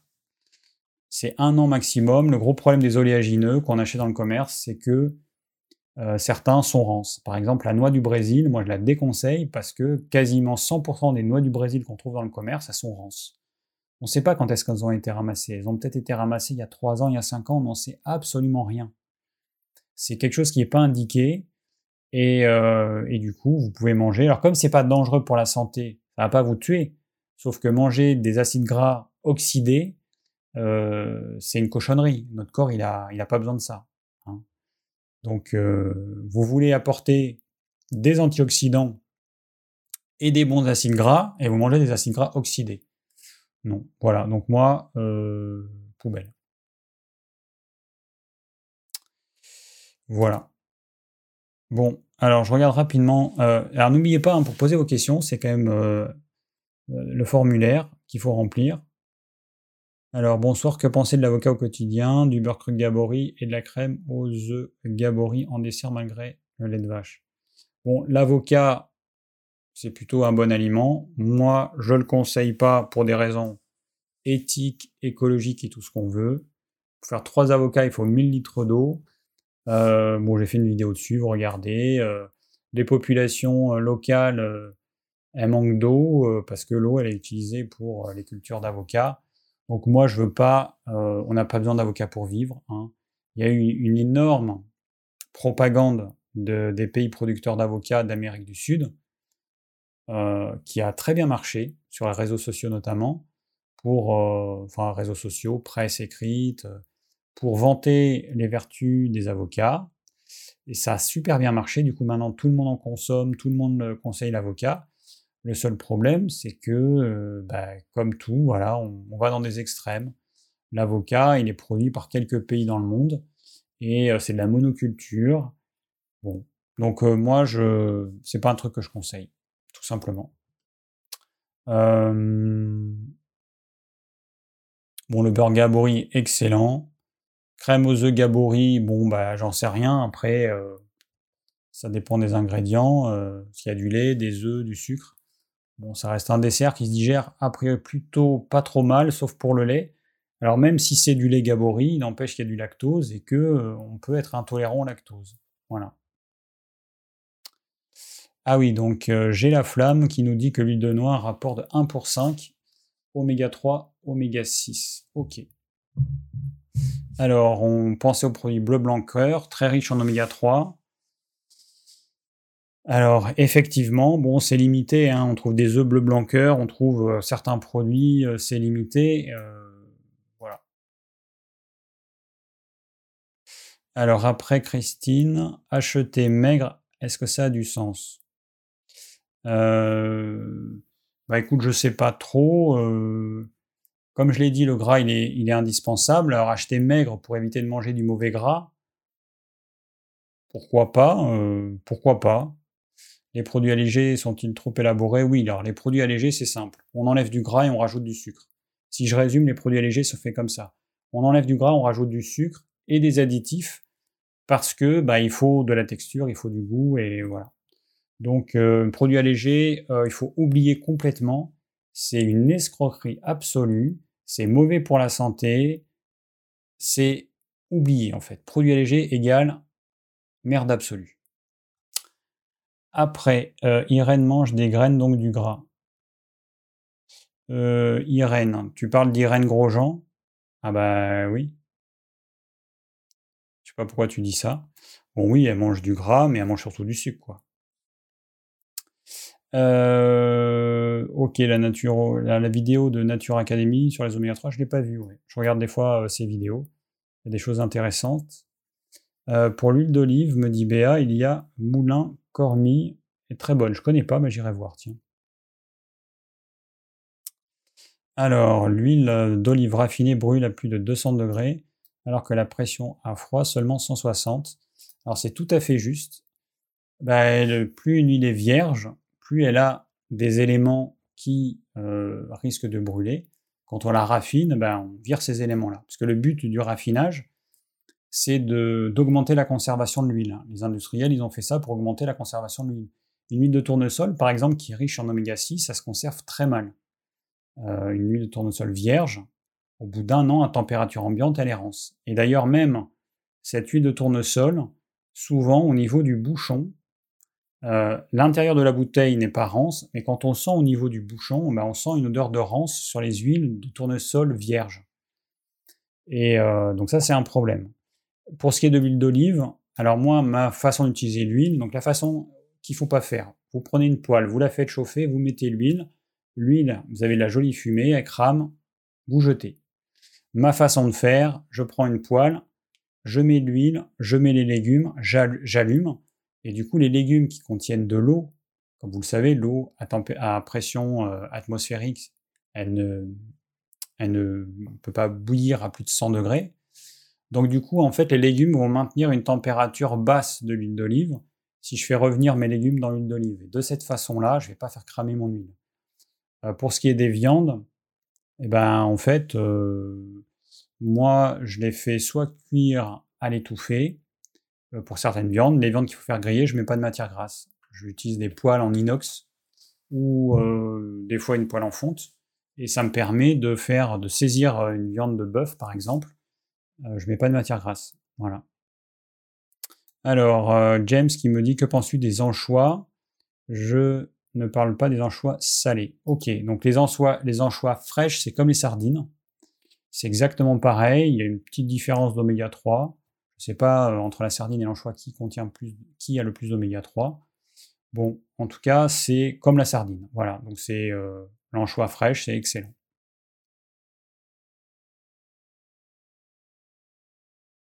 Donc tu manges aussi la peau du poulet Eh ben oui, bien entendu, je mange la peau du poulet, évidemment. Euh, pourquoi ne pas manger des olives plutôt que de l'huile d'olive? Cela ne serait pas plus naturel. Alors, euh, là, il n'y a pas longtemps, j'ai acheté des olives pour l'apéro, des olives noires. Alors, euh, juste euh, si vous ne le savez pas, il y a deux types d'olives noires. Les vraies olives noires, c'est-à-dire une olive mûre qui est fripée, et vous avez un peu de gras sur le tour de l'olive noire. Ça, c'est une vraie olive noire.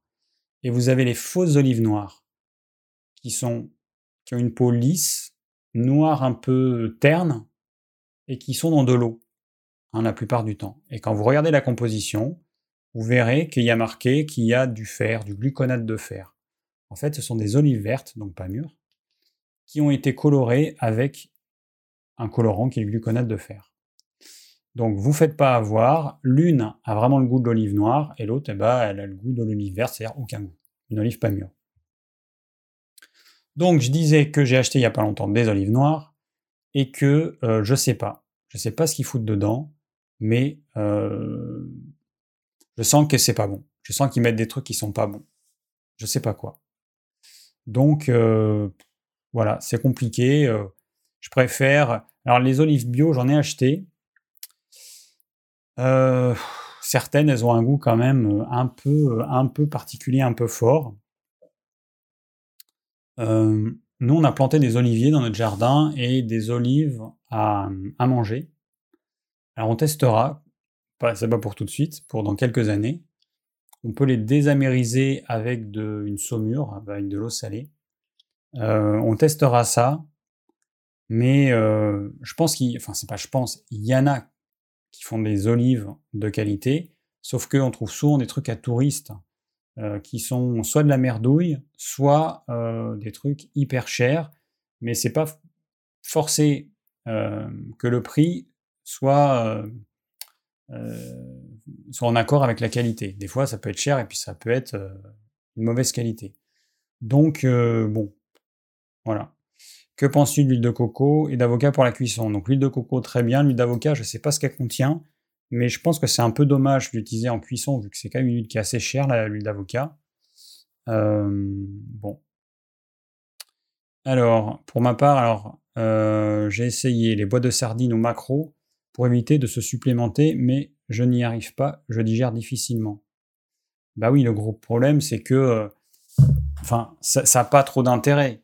ce sera plus économique d'acheter des oméga 3 en capsule comme nous ce qu'on vend euh, plutôt que d'acheter des sardines en boîte. Par rapport à la sardine fraîche, c'est quand même beaucoup plus cher. Donc des sardines en boîte euh, que vous n'allez pas digérer en fait. Ça n'a pas trop de sens.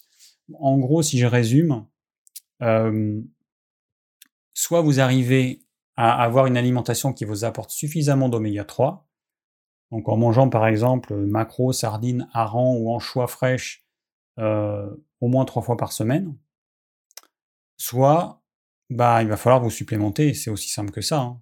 Donc c'est à vous de voir. Hein. Ou alors soit vous êtes carencé et vous acceptez d'être carencé, et puis les conséquences que ça peut avoir, notamment sur la peau, j'ai pas parlé de, ça. Alors comment vous pouvez voir si vous êtes carencé en acides gras, en bons acides gras? Eh bien vous regardez vos coudes. Alors regardez vos coudes. Soit votre coude, il est comme le mien, il est tout doux, il n'est pas euh, craquelé, pas grisé, pas euh, voilà, tout doux, comme un coude de bébé. Soit votre coude, on le voit, hein, il est tout sec, craquelé, et puis vous le sentez au toucher. Hein. Donc vous regardez les coudes, vous regardez les genoux, vous regardez les talons, et euh, voilà, et les talons. Normalement, ça suffit. Et là, vous avez un indice de l'état de votre peau et surtout l'état de votre carence en, en. Si bah, votre peau, alors après vous pouvez voir au niveau de votre peau du visage. Bon, moi je me suis pas trop mal débrouillé, hein. Voilà. Pas encore fait de chirurgie. Bon, bientôt 49 ans. Euh, donc il y a aussi la peau du visage. C'est vrai que quand je rencontre des gens, je peux pas m'empêcher dans ma tête de me dire putain celui-là, il n'a pas fait ce qu'il fallait parce que euh, à tel âge, il a une peau toute fripée. Alors quand vous avez des personnes qui ont les mêmes âges les unes à côté des autres et que vous voyez certaines personnes qui ont plutôt une belle peau et d'autres qui sont vraiment euh, parcheminées, on voit des jeunes de moins de 30 ans qui ont des ici là des des, euh, des rides au niveau du front, qui ont ici des rides et des petites ridules autour de l'œil il y a un problème. Là, c'est clair que eux, ils sont carencés, mais je sais pas ce que ça va donner à 40 ou 50 ans. Bon, c'est un bon indice. Mais en gros, si vous êtes, euh, euh, voilà, si vous avez euh, une peau, alors peau du visage, c'est souvent ce qui interpelle le plus les gens. Coude, genou, talon, si c'est pas doux comme une peau de bébé, vous êtes carencé en acides gras. Donc là, vous avez les oméga 3. Donc nous, on a l'oméga 3 800.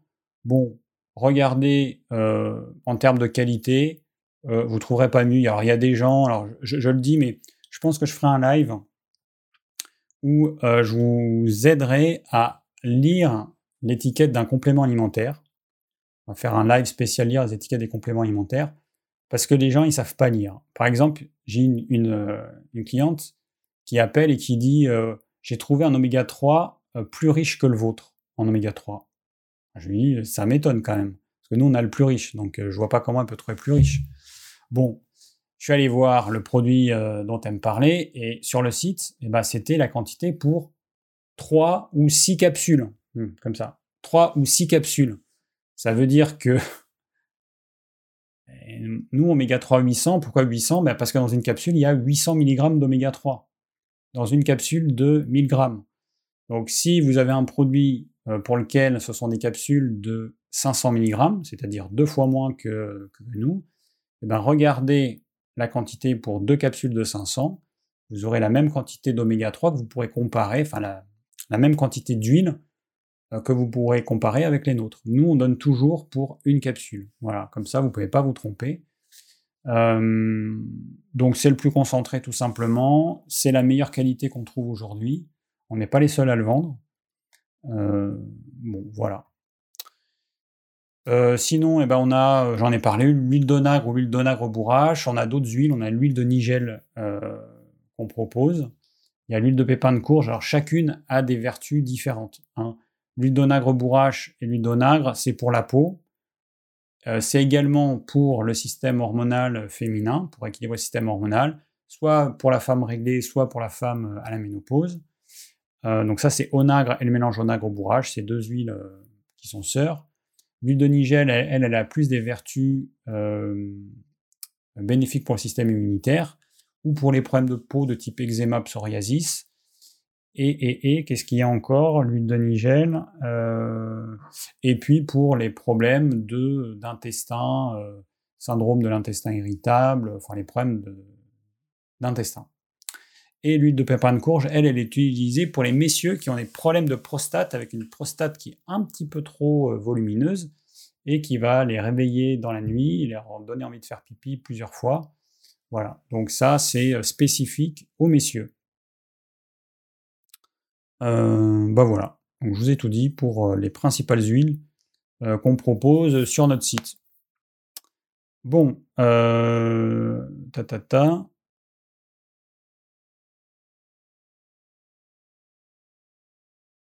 Ouais, My Private Photo Here, à mon avis, euh, on va sûrement pas l'afficher, mon coco, parce que c'est, à mon avis, c'est encore un truc à la con. Alors, Cartam Chambre. Donc, Cartam, c'est comme le tournesol. C'est une huile qui est extrêmement riche en oméga 6. Je sais pas si c'est pas la plus riche d'ailleurs. Elle est trop riche en oméga 6. Il y a quasiment que ça. L'huile de chanvre, eh ben, euh, regardez par vous-même. Je ne sais pas. Euh, l'huile de chanvre, elle contient un peu d'oméga 3. C'est bien mais il faut toujours voir euh, la quantité de, alors attends, huile de chanvre, acide gras. Le problème, c'est toujours euh, bah, la quantité de d'oméga 6. Alors attends, linoléique. Donc, alors l'huile de chanvre, elle contient 55% d'oméga 6, 16% d'oméga 3, 13% d'oméga 9. Donc l'oméga 9, c'est ce qu'il y a dans euh, l'huile d'olive. Bon, donc elle contient euh, 3 fois euh, 3, fois et demi plus d'oméga 6 que d'oméga 3. Alors ça pourrait être à peu près correct. Bon, c'est une huile qui est quand même très chère. Et encore une fois, les oméga 3 végétaux, bah, vous n'allez pas en faire grand-chose en tant qu'humain. Donc, euh, voilà. Donc, si vous avez euh, de l'argent à perdre, allez-y. Sinon, euh, prenez des oméga 3 de type EPA, DHA. Après, je n'ai pas parlé des compléments alimentaires à base de DHA, enfin d'huile, d'origine végétale. C'est extrait à partir d'algues. Alors j'ai voulu voir si ça avait un intérêt pour nous de le proposer, parce qu'on pourrait très bien le proposer, c'est un produit à la mode qui se vendrait très très bien, sauf que c'est pas top.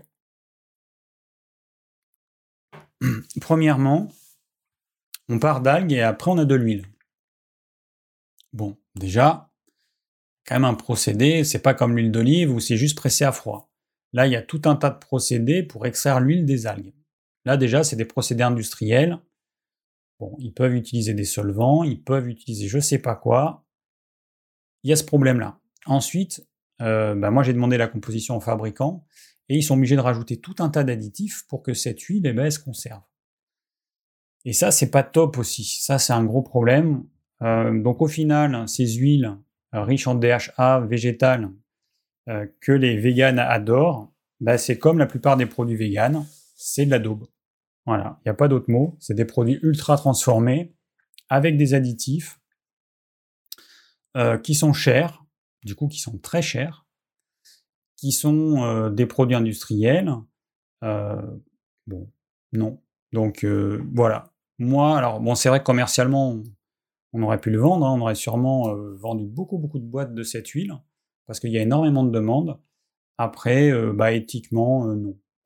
Non, je n'ai pas envie. Voilà. Donc, j'ai décidé qu'on ne la vendrait pas. Donc, si vous en voulez, eh ben, vous en trouverez ailleurs, sur les sites qui la vendent. Alors, l'huile de colza est-elle riche en oméga 3 Non. On ne peut pas dire que 8 à 10%, c'est riche. Non, c'est pas riche en oméga 3. Alors, je le répète encore et encore, les oméga 3 d'origine végétale sont, on peut, ou quasiment pas d'intérêt pour les humains. Nous sommes des humains, tous autant que nous sommes. Donc, euh, que ce soit l'huile de chanvre, l'huile de lin, l'huile de colza, l'huile de cameline, donc ce sont les huiles les plus riches en oméga 3, l'huile de noix, euh, ça n'a pas d'intérêt en termes d'oméga 3 parce que notre capacité à transformer ces oméga 3 en EPA et DHA, ce sont les molécules qui sont bénéfiques pour notre organisme, cette capacité, elle est hyper faible. J'ai fait une vidéo dessus, regardez-la. A priori, vous comprendrez tout. Donc, on ne va pas passer toutes les huiles végétales pour savoir les oméga 3. Peu importe qu'il y en ait 5%, 10% ou 30%, de toute façon, même s'il y en avait 100%, vu que notre capacité à les transformer en EPA et DHA est hyper faible, ça ne sert pas à grand chose. Voilà. Donc vous pouvez en prendre un petit peu, mais si vous misez euh, là-dessus pour avoir, pour couvrir vos besoins en oméga 3, vous allez être carencé. C'est sûr à 100%. Le taux de transformation pour obtenir du DHA à partir de ces huiles végétales, il est entre 0,5 et 1%. Vous imaginez Ça veut dire que si vous prenez 10 euh, grammes de... Euh, non, si vous prenez 100 grammes de cette huile, 100 grammes, c'est absolument colossal. Personne mange 100 grammes d'huile par jour. Personne va manger 100 grammes d'huile de lin, personne va manger. Eh bien, sur 100 grammes d'huile de lin, vous avez, euh, je crois, à peu près bon, peu importe les chiffres, 30% d'oméga 3 végétal. Donc sur 100 grammes d'huile de lin que vous allez consommer, vous avez 30 grammes à peu près euh, d'acide alpha-linolénique. Ces 30 grammes, au mieux, eh ben, vous allez arriver à fabriquer 0,3, euh, donc 1%, entre 0,15 et 0,3 grammes de DHA, au mieux. Mais sauf que vous consommez pas 100 grammes d'huile de lin. Si vous en consommez 10 grammes, eh ben, ça va être 10 fois moins. C'est qu'au lieu d'avoir 0,3 grammes, ce qui fait 300 mg, eh ben, vous aurez 30 mg de DHA. Mais on est très loin des besoins euh, quotidiens en DHA. Donc du coup, voilà, le problème il est là. Le problème c'est que ça sert à rien, en gros, si je résume. Donc c'est bien de d'avoir une alimentation variée, mais arrêtez de vous focaliser sur les huiles végétales riches en oméga 3, ça sert à rien. Euh, l'huile de foie de morue est-elle riche en oméga 3 Donc il y en a un petit peu. Euh, si vous regardez sur notre site, ah oui, euh, j'en ai pas parlé, on vend aussi l'huile de foie de morue en capsule. Euh, si vous regardez sur notre site, alors attendez, parce que du coup là je vais pouvoir vous dire, vu que on l'a noté. Alors l'huile de foie de morue,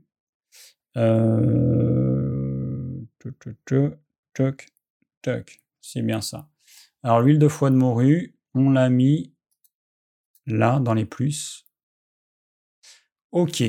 Alors l'huile de foie de morue, dans 9 capsules. Donc 9 capsules, ça fait 4,5 g d'huile. Vous avez 900 mg d'oméga 3, dont EPA 360 mg et DHA 405. Voilà, 9 capsules. Maintenant, on va voir l'oméga 3 800. OK. Alors attends, c'est pas ici. Euh, ça doit être là. Donc là maintenant, dans une seule capsule d'oméga 3 800, vous avez, euh, alors là on n'a pas, ah si on l'a mis, 800, donc 800 mg, donc l'eau en cours 840 mg d'oméga 3, dont EPA 430 mg, DHA 325. Donc vous voyez la différence. Dans une seule capsule, vous avez à peu près autant d'oméga 3 que dans 9 capsules d'huile de foie de morue. Donc euh, bon, voilà pense qu'il n'y a pas photo. Donc après, euh, ben voilà. Alors nous, on conseille 3 capsules par jour. 3 capsules, ça fait donc 3 grammes d'huile, ce qui fait à peu près 3 fois 8, 24, 2,4 grammes d'oméga 3. Les quantités conseillées, varient suivant les auteurs. En moyenne, c'est autour de 2, 2,5. Euh, bon, voilà, on est dans les clous. Certains en prennent un peu plus, notamment les sportifs. Les adolescents pourraient en prendre un petit peu plus. Euh, les seniors pourraient en prendre un petit peu plus également, pour aller sans problème à 4 capsules. Bon, nous, euh, on conseille 3 capsules par jour. Donc, euh, c'est la quantité moyenne, optimale, on va dire. Voilà. En dessous, bah, vous risquez d'être carencé, tout simplement. Bon, et eh ben écoutez, tac. Alors, j'ai pas répondu à toutes les questions de euh, Franck Sylvie. Euh, donc je vais regarder rapidement. C'est ça. Non, il faut que je fasse ça. Et puis on va bientôt finir. Hein. Alors qu'est-ce qu'on a comme question? Que penses-tu de la conservation des noix? Donc ça, euh, ça j'ai répondu. Ah. attends, il y a une autre question. Alfred euh, qui me demande. Alors attends, si je veux afficher la question d'Alfred, faut que je Ah, il faut que je mette ça. Ça. On va y arriver. On va y arriver ou quoi? Bon, Franck, euh, pourquoi je ne je te vois pas? Alors, on va y arriver, mais c'est que Franck et Sylvie, qui est la même personne, m'ont posé plein de questions et j'aimerais que les autres puissent quand même répondre, euh, avoir des réponses. Alors, que penses-tu des anchois? Je ne parle pas salé. du coup, ça, j'ai répondu, James, tout à l'heure. Alors, ah ben voilà, bah, j'ai répondu. Euh, Alfred, euh, que penses-tu de l'huile d'algue riche en oméga 3 et PADHA qui sont très bien assimilés ok, chez naturiste.fr. Bah, j'ai répondu. Voilà, j'ai répondu pourquoi nous on commercialise pas ce produit-là. Bon, bah, moi c'est clair. Hein. Alors, autre question. Les lipides sont des sources de calories en général plus chères que les glucides. Comment faire pour consommer assez de lipides de qualité quand on a un petit budget? Bah écoute, c'est vraiment, franchement, c'est pas compliqué. Hein t'enlèves d'un côté euh, des trucs, et ben tu peux rajouter de l'autre. On se rend pas compte, mais quand je regarde ce que certains consomment, quand je regarde dans les frigos tous les produits inutiles, qui sont des produits la plupart du temps des produits plaisir, hein, bah diminuez peut-être les produits plaisir. Ne prenez pas 50 000 desserts, ne prenez pas du fromage au quotidien, ne prenez pas des gâteaux, ne prenez pas ces, tous ces trucs. Et euh, moi, en fait, bah, du coup, j'ai protéine, une protéine animale par jour, des légumes crus et cuits, euh, bah, ma consommation de gras, c'est beaucoup d'huile d'olive, un petit peu de beurre, Et puis en fait, ça passe largement. hein. Il n'y a pas besoin de. Franchement, euh, il n'y a pas besoin de vendre un rein pour pouvoir consommer du gras. Bon, après, euh, petite question rapidement. Que penses-tu des bardes de gras autour des paupiètes ou des rôtis? Je les mange car je n'aime pas gâcher, mais je ne sais pas si c'est un gras de qualité. Bah, c'est du gras de porc, euh, qui a priori, c'est pas du bon gras, vu ce qu'on leur donne à manger, c'est des, euh, des céréales, donc ça va être un gras qui va être essentiellement riche en oméga 6. Donc a priori, c'est pas, euh, pas top. Alors après, en testant une alimentation à tendance cétogène, je consommais énormément de gras, mais j'étais toujours en perte de poids, tempérament nerveux, y a-t-il un seuil à partir duquel les lipides ne sont plus assimilés? Que se passe-t-il avec les déchets du gras non digérés? Euh, Alors, euh, bon, euh, ouais, alors moi, mon alimentation, on pourrait dire qu'elle est à tendance cétogène, sauf que moi, je j'ai pas du tout une alimentation cétogène, vu que je mange des fruits, vu que je mange des légumes, vu que je mange parfois des féculents. Euh, donc, euh, parfois, je mange. là, en ce moment, je craque sur des pistaches, pistaches salées d'a- d'apéro. Bon, donc j'ai pas du tout une alimentation cétogène. Parfois, je mange des amandes, parfois des noisettes, donc euh, un petit peu d'oléagineux, mais de temps en temps uniquement. Euh, voilà. Donc euh, moi, je conseille pas l'alimentation cétogène. Y a-t-il un seuil à partir duquel les lipides ne sont pas assimilés? Je n'en sais rien. Ça dépend de la capacité qu'a ton tube digestif, notamment et la vésicule biliaire et les enzymes qui sont produites par le pancréas. Donc je sais pas. Je sais pas, je sais pas.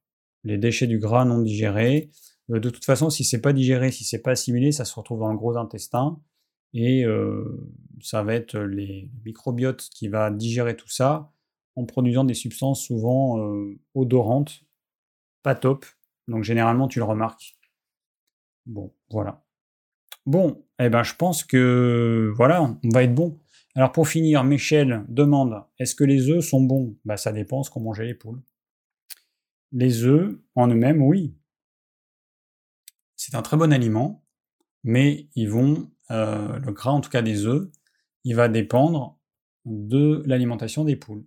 Donc des poules qui auront mangé trop de céréales riches en oméga 6, comme le maïs par exemple, eh bien, euh, vont avoir un gras qui sera riche en oméga 6, trop riche en oméga 6. Donc si tu prends des œufs bleu blanc cœur, on rajoute des céréales qui sont riches en oméga 3, comme les graines de lin, et euh, à ce moment-là, tu auras des œufs qui auront un, un meilleur profil lipidique en termes de oméga 3, oméga 6.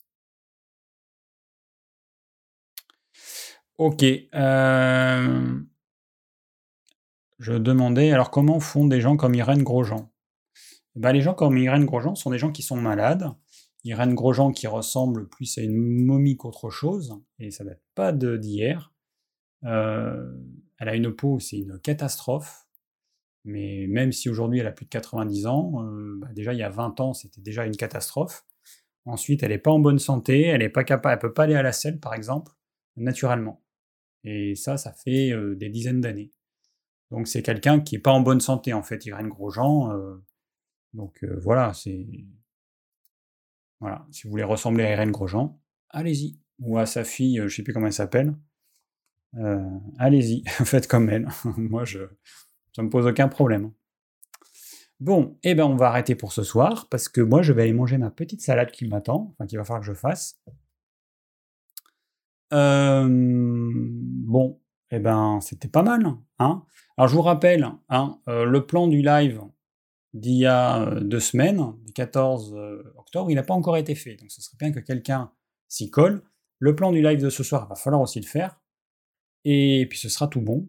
Et nous on se retrouve normalement euh, si j'ai pas d'imprévu dans deux semaines. Alors, euh, vu que j'ai yoga maintenant le mardi soir, et ben le live, je, vais, le- décale au mercredi. Voilà.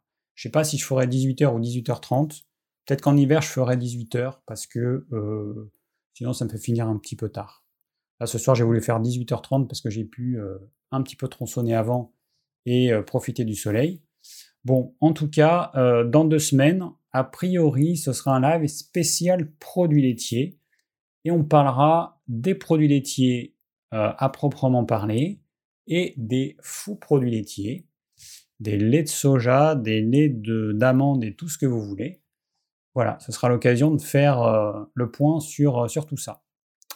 Bon, et ben voilà, c'était sympa. J'espère que ça vous a plu. Moi, ça m'a plu, comme d'habitude. Euh, du coup, je vous dis ben, à dans deux semaines pour, euh, pour notre live spécial produits laitiers. Allez, ciao